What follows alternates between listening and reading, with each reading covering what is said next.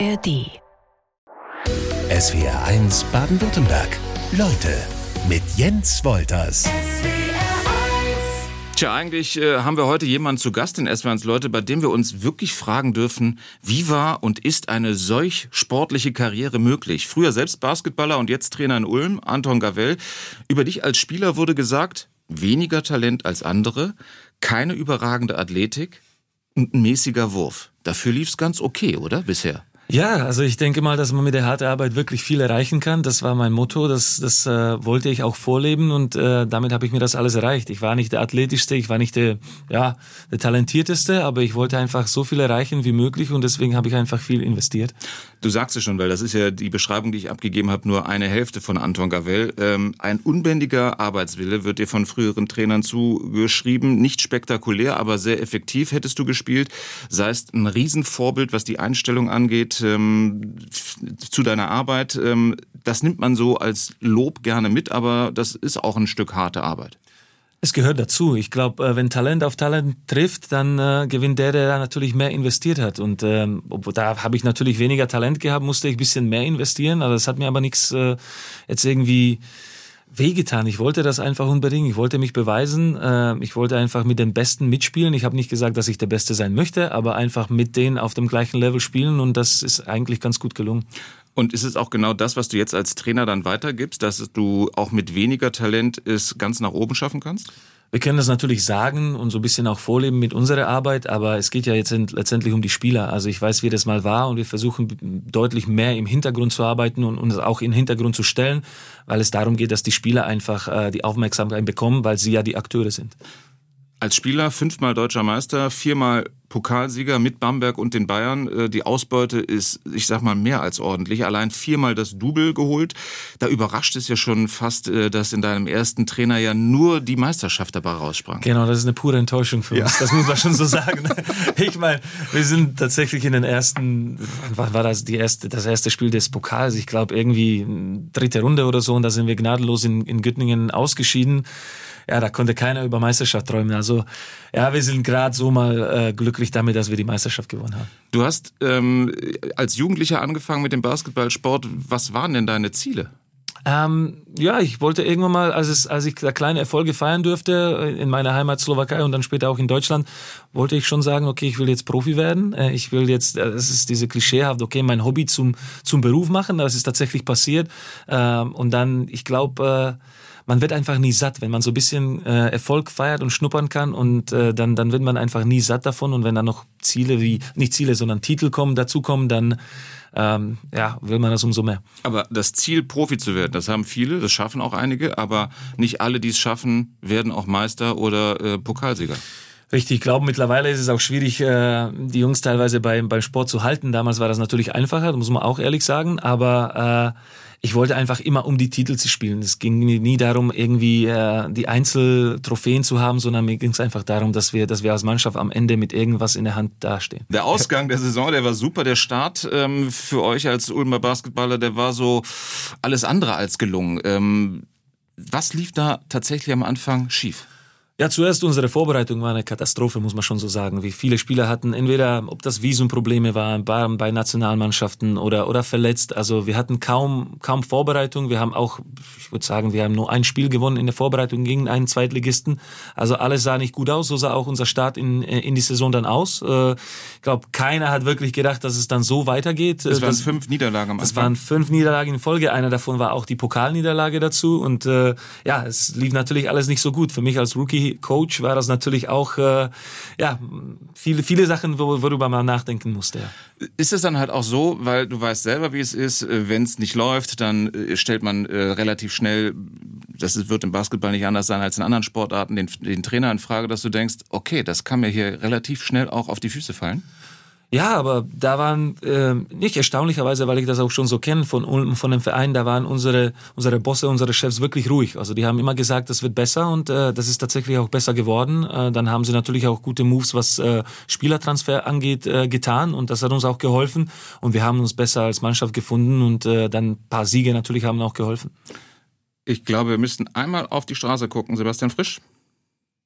Achtung, Falschfahrer auf der B33, Singen Richtung Konstanz zwischen der B33N und der Reichenaustraße in Konstanz. Da kommt ein Falschfahrer entgegen, äußerst rechts fahren und nicht überholen auf der B33 Singen Richtung Konstanz zwischen der B33N und der Reichenaustraße in Konstanz. Ein Falschfahrer, Vorsicht in beiden Richtungen. Also die Ulmer Basketballer holen sich sensationell den Titel. Anton Gavel, der Trainer, ist weiter zu Gast in SWRs Leute. Was war denn das ursprüngliche Saisonziel mal von euch? Ich glaube, dass wir erstmal überhaupt in die Playoffs kommen wollten. Ich glaube, das war was, äh, was die Jungs sich auch in der Kabine gesagt haben, dass wir in die Playoffs kommen wollen. Und äh, nach dem Start äh, hat das auch wirklich keiner so wirklich geglaubt. Ähm, ich glaube, dass wir dann ab Dezember dann besseren Basketball angefangen haben zu spielen. Und äh, als wir dann die Playoff-Ränge im Sicht hatten, war das einfach unser Ziel und äh, das haben wir verfolgt. Ihr seid als Siebter in die Playoffs gegangen. Das ist jetzt auch nicht die super Top-Position, um dann noch ganz äh, von hinten alles aufzurollen. Habt ihr aber tatsächlich geschafft, ich glaube zum ersten Mal in der, in der Liga.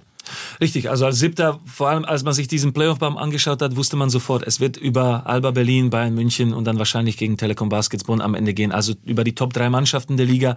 Das hat früher keiner geschafft, aber ich glaube, nach dem ersten Sieg in Berlin, als wir das geschafft haben, haben die Jungs dann angefangen zu glauben, es ist was möglich und wir haben ja auch schon vor den Playoffs äh, besser gespielt, als, äh, als wir das über die Saison schon gezeigt haben.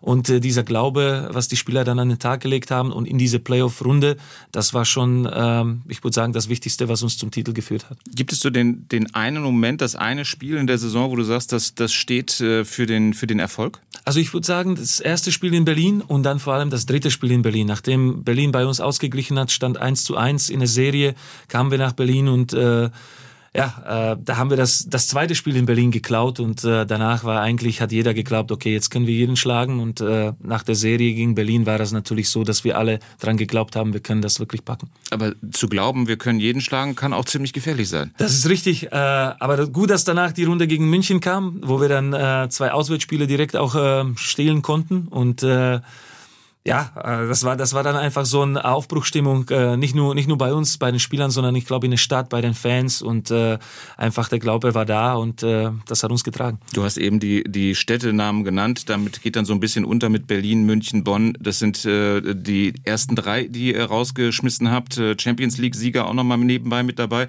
Also besser geht's ja gar nicht. Was wäre mit dir, mit Anton Gavel als Trainer passiert, wenn ihr die Playoffs verpasst hättet? Ich weiß es nicht. Ich glaube, das wäre eine Enttäuschung. Ich glaube nicht, dass das viel mit mir passieren würde. Äh, deswegen sage ich ja auch, der Verein ist da wirklich äh, loyal und, und hat Vertrauen. Aber äh, persönlich wäre ich natürlich enttäuscht, wenn wir das nicht geschafft hätten. Genauso wie die Spieler und vor allem genauso wie die Fans. Äh, das war ein Mindestziel, was wir uns gesetzt haben. Das haben wir dann auch erreicht. Äh, und dann klar, deutlich mehr als nur erreicht. Äh, aber ja, die, die drei Mannschaften mit zwei Euroleague-Mannschaften und Champions League-Sieger zu bezwingen, dann kann man nur sagen, dass diese Meisterschaft wirklich ähm, und absolut verdient war. Wir haben bisher hier in S1 Leute gelernt, dass unser Gast Anton Gavel selbst als Basketballer durch seinen Ehrgeiz und seinen Fleiß auffiel in erster Linie. Ähm, wie kann man das als Trainer weitergeben? Weil du halt äh, als Vorbild vorangehst? Wir versuchen es als Trainer. Ich glaube, wir, wir wollen natürlich zeigen, dass wir, äh, dass wir alles investieren, dass wir viel, äh, viel arbeiten wollen. Und äh, jeder hat da so ein bisschen natürlich auch seinen eigenen Weg. Wir können den Spieler komplett nicht verändern, aber wir können ihm einfach den, für uns den richtigen Weg zeigen und äh, sie sollen ihn verfolgen oder die können natürlich auch ihren Weg gehen, aber es muss mit, äh, mit dem Konzept, was wir vorhaben, natürlich auch stimmen. Gut, wenn jeder seinen eigenen Weg geht, wird es wahrscheinlich auch schwierig. Aber wir wollen natürlich auch nicht, dass, sie, dass die Spieler in, einfach in so, ja, in so eine Bubble gefangen werden und äh, wir wollen natürlich auch ihre Stärken ausspielen lassen und äh, dass sie sich nicht entfalten, aber einfach, dass sie auch ihre Stärke mal zur Geltung nutzen und dann ähm, wir versuchen die da ein bisschen zu unterstützen und gerade ihre Schwächen da ein bisschen zu kaschieren. Ist es von Vorteil, dass du noch gar nicht so lange als Profi raus bist, dass man dich noch irgendwie auf dem ähm, Platz erlebt hat, unterm Korb? Ich glaube, das hat bisschen Vorteile natürlich. Also mit manchen Spielern tatsächlich, wie mit Karim Jallo, mit dem habe ich noch zusammengespielt in München.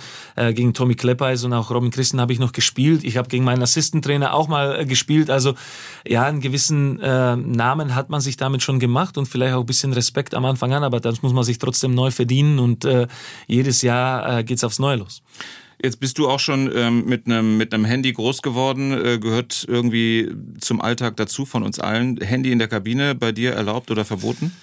Also bis bestimmte äh, Zeit vor dem Spiel ist es, ist es erlaubt, äh, gerade viel für Musik und ähm, ja, also wir sind da relativ äh, locker, was das angeht, aber wenn es dann zur Aussprache kommt und danach äh, sollen sie keines Handy mehr haben. Gegen was für Kräfte musst du denn ankämpfen, die vielleicht zu deiner Zeit äh, nicht so angesagt waren? Also weißt du was ich, wenn ich jetzt an äh, Social Media denke, dass äh, aus der Kabine nochmal schnell irgendwie was äh, gepostet wird, stellen sich da die Haare hoch bei dir? So ist es. Also gerade ich glaube, dieses Social Media und alles, was drumherum äh, da gezeigt wird oder was man alles an Informationen schon preisgeben kann, obwohl man das vielleicht nicht weiß oder will, das ist schon natürlich ein bisschen gefährlich auch für uns. Ähm, aber äh, wir können jetzt natürlich auch nicht den, den Stalker machen oder ich will ja auch nicht den Papa spielen und sagen, okay, das dürft ihr natürlich alle nicht. Das sind ja erwachsene Männer, die wissen, was sie in ihrer Freizeit oder auch in ihrer Ruhezeit machen und äh, jeder muss da für sich entscheiden, in welchen Weg er einschlagen möchte. Deine Spieler sagen über dich, ähm, ob alle, aber es gibt die Stimmen, ähm, du hast eine gute Mischung aus Erfahrung, Autorität, aber halt auch irgendwo Kumpeltyp. Wie schwer ist es, diese Mischung, in dieser Mischung ein Gleichgewicht zu finden? Ich glaube, es kann schon gefährlich sein. Ich glaube, ähm, man, man muss ja auch denken, wie die, wie die Mannschaft einfach tickt, wie sie drauf ist. Und ich glaube, dieses Jahr war das auch wichtig, dass wir nicht unbedingt komplett streng waren mit der, mit der Truppe, sonst wäre es wahrscheinlich ein bisschen in die andere Richtung gegangen, sondern wir haben da auch ein bisschen Freiheiten gelassen. Ich glaube, man muss einfach das Gefühl äh, finden für die Mannschaft. Das haben wir, glaube ich, über die Saison zusammen mit Tai, äh, Assistant Coach, dann gut gefunden und äh, die Jungs haben dann einfach gefolgt. Mentalität ist dann immer so ein, so ein Schlagwort, was es auch gibt. Die Mannschaft muss eine gute Mentalität haben, einen guten Charakter haben. Wie weiß man das am Anfang einer Saison? Weiß man nicht weiß man nicht, bis der erste Schlag ins Gesicht kommt. Und das hatten wir, glaube ich, am Anfang mit den fünf Niederlagen. Das war, glaube ich, ziemlich gut und auch in der Vorbereitung. Da war natürlich äh, viele Fragen wurden gestellt. Äh, viele haben natürlich bisschen, äh, bisschen ja nicht Angst gehabt, aber ein bisschen Bange, dass, dass es vielleicht in die falsche Richtung gehen kann die ganze Saison. Und wir wollten einfach von Anfang an haben wir denen gesagt, wir wollen keine Saison verschwenden. Äh, ich glaube, das sind neun, zehn Monate, die du zusammen verbringst. Wir wollen keine Saison verschwenden und wir wollen irgendwas erreichen. Und äh, ich glaube, dass diese Mentalität, sie sich die Jungs dann einfach so ein bisschen äh, ja, äh, irgendwie haben sie das gefunden ähm, und die Siege und äh, Siegeserien gerade helfen dabei enorm. Aber du willst jetzt nicht jedes Mal mit fünf Niederlagen starten? Nein, das natürlich nicht. Das wollen wir nicht. äh, deswegen, äh, gut, wenn es am Ende so wieder äh, wieder endet, dann gerne. Aber das wird na, dir keiner vorher sagen. Das, äh, nein, das das wollen wir natürlich nicht. Wir wollen, dass sie von Anfang an dabei sind und wir haben das ja auch nicht absichtlich gemacht. Da waren natürlich auch viele Verletzungsprobleme dabei und andere Faktoren, die auch äh, Rolle gespielt haben. Aber äh, ja, die, die Mentalität, die kommt, glaube ich, mit der Saison so ein bisschen. Machst du auch so, so ähm, Maßnahmen oder gibt es Maßnahmen bei euch, um die Mannschaft näher zusammenzubringen? Was weiß ich, im äh, Klettergarten oder sonst irgendwie sowas? Das sind ja fast schon die Klassiker. Über Scherben laufen lassen, durchs Feuer springen. Also wir haben es wirklich wenig gemacht. Ich kenne das ja aus Spieler, dass man das gerne macht. Ich glaube, das Wichtigste ist, was man daraus zieht dann. Nicht nur einfach, dass man so eine Maßnahme macht oder, äh, oder so ein Teambonding macht, sondern wie, was, was kriegt man aus der, äh, aus dieser ja, Veranstaltung dann raus.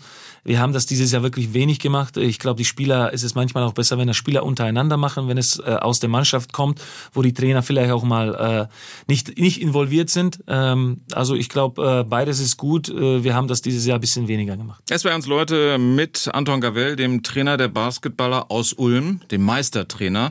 Und wenn ich das sage, ist es eigentlich falsch, weil du bist offiziell noch kein Trainer. Das ist richtig. Ich muss noch meine Prüfung bestehen, ja. Wie geht das eigentlich? Naja, aber ich hatte eine Übergangslizenz, mit der ich gecoacht habe. Und äh, für die Bundesliga braucht man die A-Lizenz, die sogenannte A-Lizenz. Und äh, als der Lehrgang losging, wo ich die erwerben konnte, da war unser Spiel 4, das heißt an einem Freitag Spiel 4. In der Finalserie. In der Finalserie. Und ich, äh, ja, deswegen kam ich, äh, kam ich äh, drei oder vier Tage später dann dazu und äh, habe dann diesen Lehrgang absolviert. Das heißt, man äh, hatte Verständnis dafür, dass wenn jemand schon vor seinem eigentlichen Trainerschein so erfolgreich ist, na gut, dann gibt's da eine Ausnahme. Ja, da gab's eine Ausnahme und äh, die Prüfung steht noch an, die wird jetzt irgendwann in August äh, dann stattfinden und dann bin ich offiziell auch der, der Trainer, der dann äh, Bundesliga Bundesliga trainieren darf. Hm, wirst du die Prüfung wohl schaffen? Das schauen wir mal. Ich hoffe. Was gehört denn dazu? Nein, man muss ja mit einer, mit einer Demo-Mannschaft dann auf dem Feld ähm, ein Training absolvieren, äh, vorher ein Coaching-Book schreiben. Also das, äh, das kriegen wir alles schon hin. Okay, und in dieser Trainings, in dieser nachgestellten Trainingssituation kann es dann halt auch irgendwie einen Störenfried geben, der gegen den, gegen den Trainer stänkert? Genau, der kann mir natürlich diese, diese, diese Lizenz natürlich irgendwie schwieriger machen, aber äh, das hoffen wir nicht. Wir können ja mal so ein bisschen ähm, weiterschauen. Ähm, die Meisterschaft ist äh, noch so, äh, der Rausch läuft langsam aus. Aber was ist diese, dieser Meistertitel für Ulm in der nächsten Saison? Ihr startet Ende September gegen Chemnitz. Was ist er da wert? Darf man ähm, den noch genießen oder darf man auch genießen, so ein bisschen die Gejagten zu sein? Ich glaube, dass man ihn jetzt mittlerweile nicht mehr genießen kann, nachdem äh, dieser Titel auch bedeutet, dass wir fast so einen Ausverkauf haben. Das ist äh, dieser Erfolg kommt natürlich äh, damit, dass, äh, dass jetzt viele Spieler begehrt werden, äh, dass wir auch trotz dieser Verträge Ausstiegsklausel hatten, wo, wo dann manche dann, äh, manche Abgänge dann wir schon bekräftigen müssen und äh, Deswegen jetzt, jetzt steht es an, einfach neue Spieler zu finden für die neue Saison, ähm, die die alten ersetzen sollen. Also äh, klar ist es ein enormer Erfolg und der erste Titel in der Geschichte ist natürlich irgendwas, was man nie vergessen wird, aber ähm, die Arbeit steht schon an. Aber Kontinuität gibt's dann nicht so?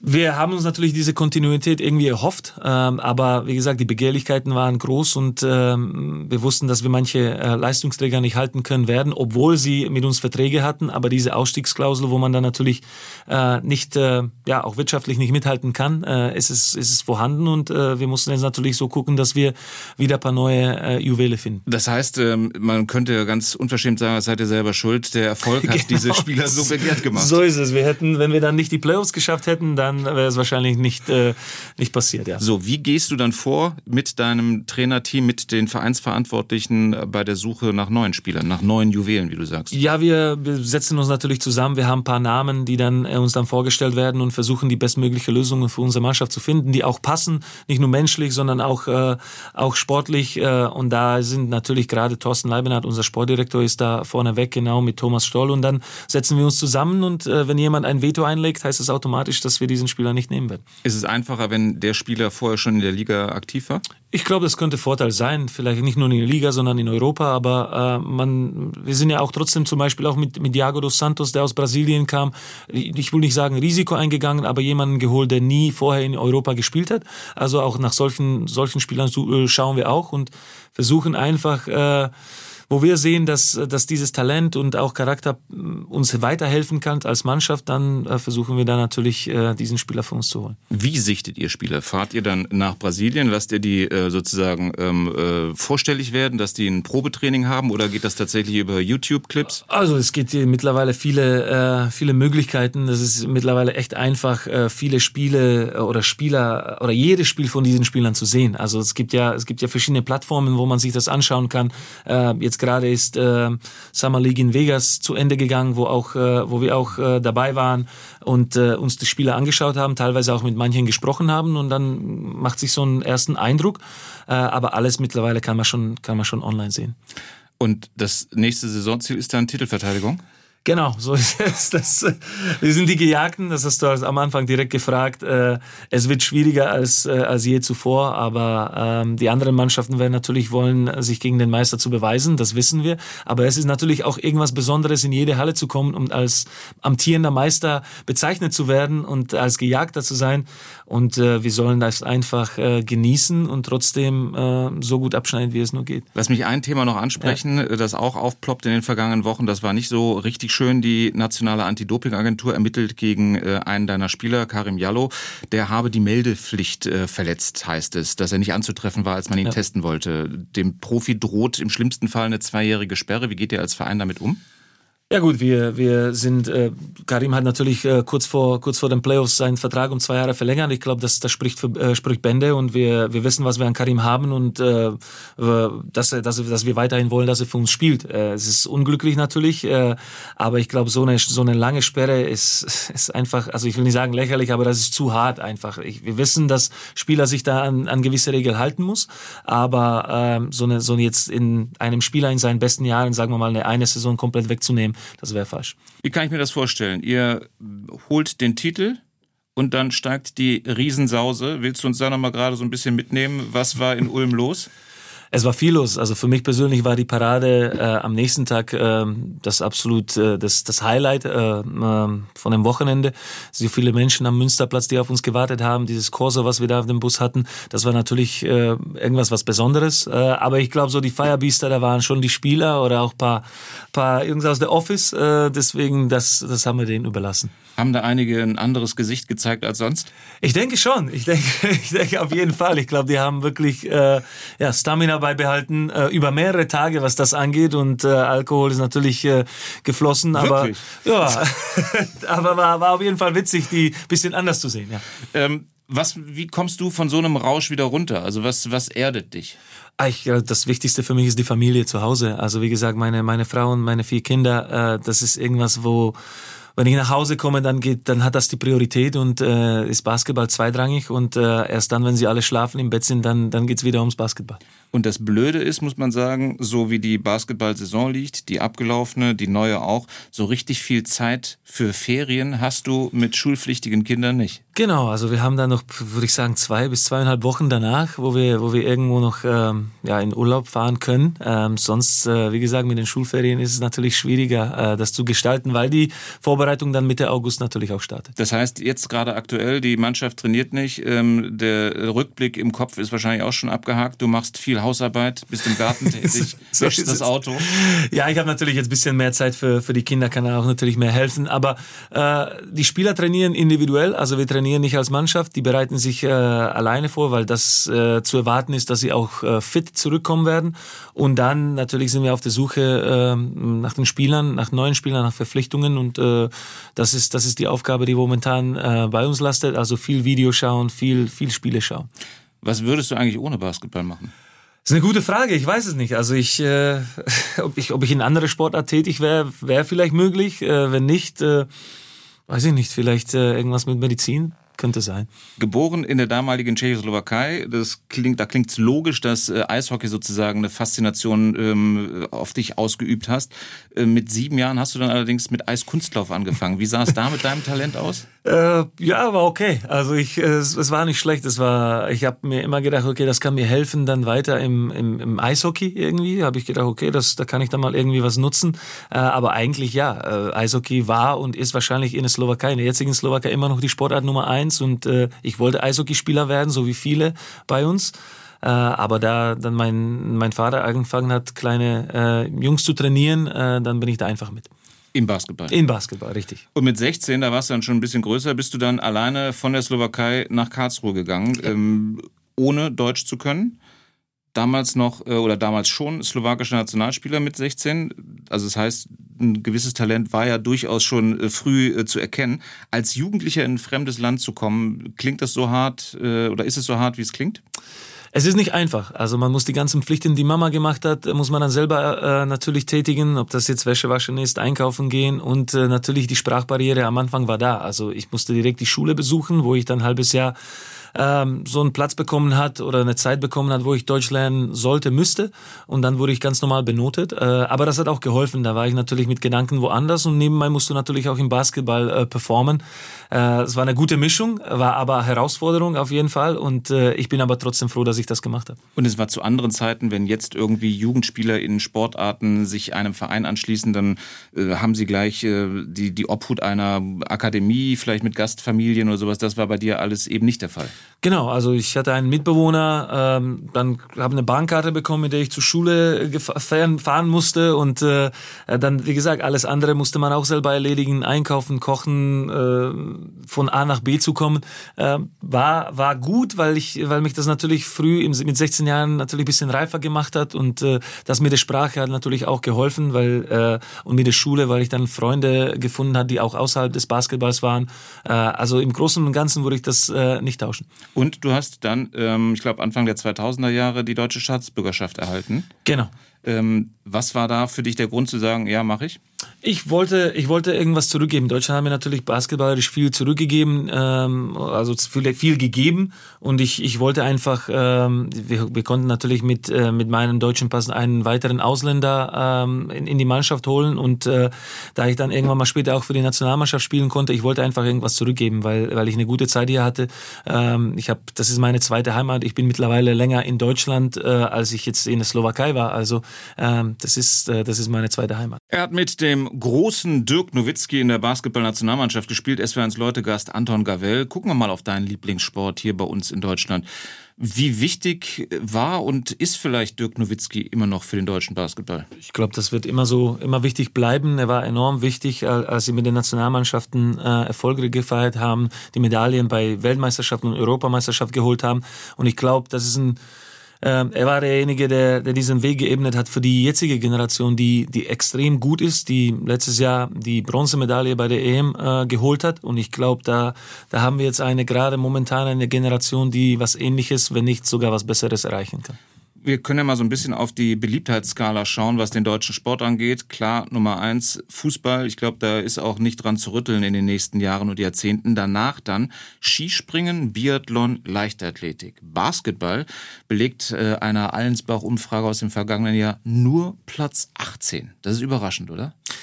Irgendwie schon, aber da muss man einen besseren, besseren Job machen, um die Popularität irgendwie zu steigern. Äh, aber ich wiederhole mich jetzt, die, die Nationalmannschaft, die, die macht jetzt einen guten Weg, dass, äh, dass es besser wird. Ich glaube, jetzt mit der, jetzt, äh, mit der Weltmeisterschaft, die jetzt im August stattfindet, ich glaube, da können sie natürlich Gutes erreichen, weil die Mannschaft echt stark ist. Und dann hoffentlich können sie diese Popularität dann auch steigern. Aber im Kleinen merkt ihr das ja dann auch in Ulm. Ne? Ihr seid jetzt Basketballmeister geworden, vom SSV Ulm die, die Fußballer haben wieder ein bisschen Aufwind und dann geht es darum, die, die Fans sozusagen für sich zu gewinnen oder äh, die Fans beizubehalten ja, irgendwie ist es ja auch so. Ich hoffe natürlich, dass beide Mannschaften, beide Vereine irgendwie im, im Einklang funktionieren können und sich nicht die, die Fans voneinander wegnehmen. Äh, aber es ist auch so, dass Basketball in vielen Orten natürlich auch in den kleineren Orten ein ähm, ja, an Popularität äh, hat, so wie, so wie ich das auch in Bamberg kenne. Ähm, es wird natürlich aber auch unsere Aufgabe, das in die größere Städte zu bringen und vielleicht mal ein bisschen mit anderen Sportarten zu konkurrieren. Und eure Bundesliga, die Basketball-Bundesliga, wird ab der kommenden Saison im Streamingdienst Dein ähm, verlässlich gezeigt. Ist das ein Vorteil oder ist das ähm, äh, noch ein zu großer Nischenplatz, dass man euch dann nicht recht findet? Ich glaube schon, dass es vorteilhaft sein kann. Äh, ich glaube, dass es gut wäre, wenn wir, äh, momentan kann man natürlich Basketball überall sehen und alles äh, internationale Wettbewerbe. Aber ich denke mal, wenn man mehr und mehr Basketball zeigt äh, und wenn dann natürlich auch deutsche Mannschaften ähm, erfolgreicher spielen, dann, dann können wir unser Sport natürlich nach vorne treiben. Ich denke, dass wir je mehr ähm, ja, an Ansehen wir gewinnen und je mehr uns auch zuschauen kann, desto, desto besser wird es für die Sportler. Deswegen Dein, Magenta und äh, alle anderen Anbieter, die machen da schon einen super Job, äh, um uns zu präsentieren. Was mich wundert, dass es ähm, Basketball nicht weiter oben in der Popularitätsskala ähm, äh, schafft, weil es gibt ja genügend Freiplätze eigentlich. Und anders als bei Sportarten Eishockey brauche ich eine, eine Fläche, eine Eisfläche, äh, ist weiter oben in der Beliebtheitsskala. Ähm, Schwimmen genauso muss ich halt irgendwie Eintritt zahlen. Tennis muss ich mir auch einen, einen Platz mieten. Das, ähm, warum geht das im Basketball nicht? Also, weil ich, ich sehe genügend ähm, äh, Jungs, äh, Mädchen, Jugendliche, Kinder, die auf Freiplätzen Körbe werfen es Basketball macht sich Spaß und man braucht nicht viel. Wie gesagt, Ball und Korb. Und äh, ich denke, das Wichtige wäre auch, dass wir, dass wir manche so Stars der Vereine auch bei, bei dem Verein behalten können für, für, längere, für längere Zeit. Das wäre natürlich wichtig. Damit kann man sich ein bisschen identifizieren. Man kann diese Spieler dann länger äh, zuschauen und dann vielleicht äh, will man ja genauso sein. Äh, das wäre, glaube ich, äh, der erste Schritt. Und ich glaube, was NBA angeht, was Dirk Nowitzki und Detlef Schrem früher geleistet haben, das, das haben wir jetzt, weil wir immer mehr und mehr deutsche Spieler in die NBA das geschafft haben und schaffen. Und ich glaube, das könnte auch ein Impuls sein für die Kinder, das, äh, das genauso zu machen, wie, wie die Jungs das äh, jetzt vormachen. Gibst du Basketball in deiner Familie schon an deine Kinder weiter? Also noch nicht so wirklich. Also mein Großer hat mal Handball gespielt, äh, der Mittlere hat ja auch mal ein bisschen Basketball gespielt, aber äh, sie sollen, sie sollen ihre Sportarten äh, aussuchen, wie sie, wie sie das möchten. Für dich als Basketballtrainer in Ulm die Weltmeisterschaft im kommenden Monat, ist das ein Pflichttermin, dass du da so ein bisschen drauf schaust? Vielleicht auch, um noch äh, Spieler zu sichten oder könnt ihr euch die äh, noch nicht leisten? Ich hoffe, dass wir bei, bei der Zeit schon nicht mehr Spieler sichten müssen, dass wir dann den Kader komplett haben. Äh, aber ja, Pflichtprogramm ist es auf jeden Fall. Ich denke mal für alle Basketballfans und auch Basketballspieler sollte, sollte man sich diese Spiele anschauen. Das wird, äh, das ist spannend auch so, das einmal in vier Jahren zu sehen, wie, wie man, wie die Konkurrenz ist aus, äh, aus Afrikaländern, aus Australien, wie auch immer. Deswegen, ähm, so ein, so einfach diese, diese Konkurrenz zu sehen und das, das will man sich unbedingt anschauen. Auffällig finde ich beim vorläufigen deutschen WM-Kader, Kader. Ich habe ähm, geschaut, wen hat Bundestrainer Gordon Herbert da so ein bisschen äh, aufgestellt. Ulmer Meisterspieler habe ich keinen entdeckt. Habe ich einen übersehen? Nee, das ist es so. Also wir, ja, ich glaube, dass, dass manche dann vielleicht so ein bisschen in die Jahre gekommen sind, aber ich glaube, dass Philipp Herkenhoff sicherlich, äh, vielleicht auch Niklas Breza und so sicher auch Karim Jallo die Möglichkeit haben, da irgendwann mal wieder reinzurutschen. Nimmst du das gerne mit, weil du denkst, okay, das ähm, ähm, beeinträchtigt dann unsere Vorbereitung nicht so oder hättest du es gerne gehabt als äh, eine Art Auszeichnung auch? Naja, wir, ich glaube, für die Spieler ist es eine, eine gewisse Auszeichnung, wenn man nominiert wird. Für uns ist es äh, natürlich ein bisschen kontraproduktiv, wenn die Spieler nicht da sind. Hatten wir letztes Jahr mit, äh, mit mehreren dann so erleben müssen. Äh, aber äh, okay, das ist die einzige Möglichkeit, diese WM auszutragen in diesem Fenster und dann äh, nehmen wir das so, wie es ist. Wenn manche Spieler, ich glaube, Juan Núñez hat da auch eine, eine gute Chance, vielleicht in den spanischen Kader reinzurutschen, dann ist es natürlich toll für uns als Verein und für ihn als Spieler. Aber für die Vorbereitung ist es ein bisschen, naja, nicht so gut. Okay, jetzt haben wir mit äh, von aus deutscher Sicht Dennis Schröder, Maxi Kleber, Daniel Theiss und den beiden Wagner-Brüdern Franz und Moritz fünf NBA-Profis dabei. Ähm, was ist drin aus deutscher Sicht bei dieser Weltmeisterschaft? Äh, ja, wenn man überlegt, dass man Bronze geholt hat, ohne dass äh, das Kleber dabei war und äh, einer der Wagner-Brüder, dann, äh, wenn wir nur von den NBA-Leuten reden, dann ist da wahrscheinlich wirklich viel drin. Ich traue, ich traue der Mannschaft viel zu, weil, weil die anderen, die dazu kommen, die Euroleague-Spieler, ob das jetzt ein Vogtmann, Maudolo, Thiemann und wie sie alle heißen, dazu noch kommen, die, die kennen diese Rollen. Ähm, und Andi Obst, also wir wollen sie ja nicht alle nennen, mhm. aber äh, ich glaube, dass, dass sie wissen, wie sie zusammenspielen sollen und äh, ich denke, dass sie zu den Favoriten gehören. Also das meine ich jetzt nicht einfach mit, mit der Fanbrille, sondern von der Stärke des Kaders denke ich tatsächlich, dass sie was erreichen können. Jetzt gab es am Wochenende Meldungen, äh, nachdem Dennis Schröder, der eine NBA-Spieler, den anderen NBA-Spieler äh, Maxi Kleber so ein bisschen gedisst hat, ihn nämlich für sein Spiel kritisiert hat.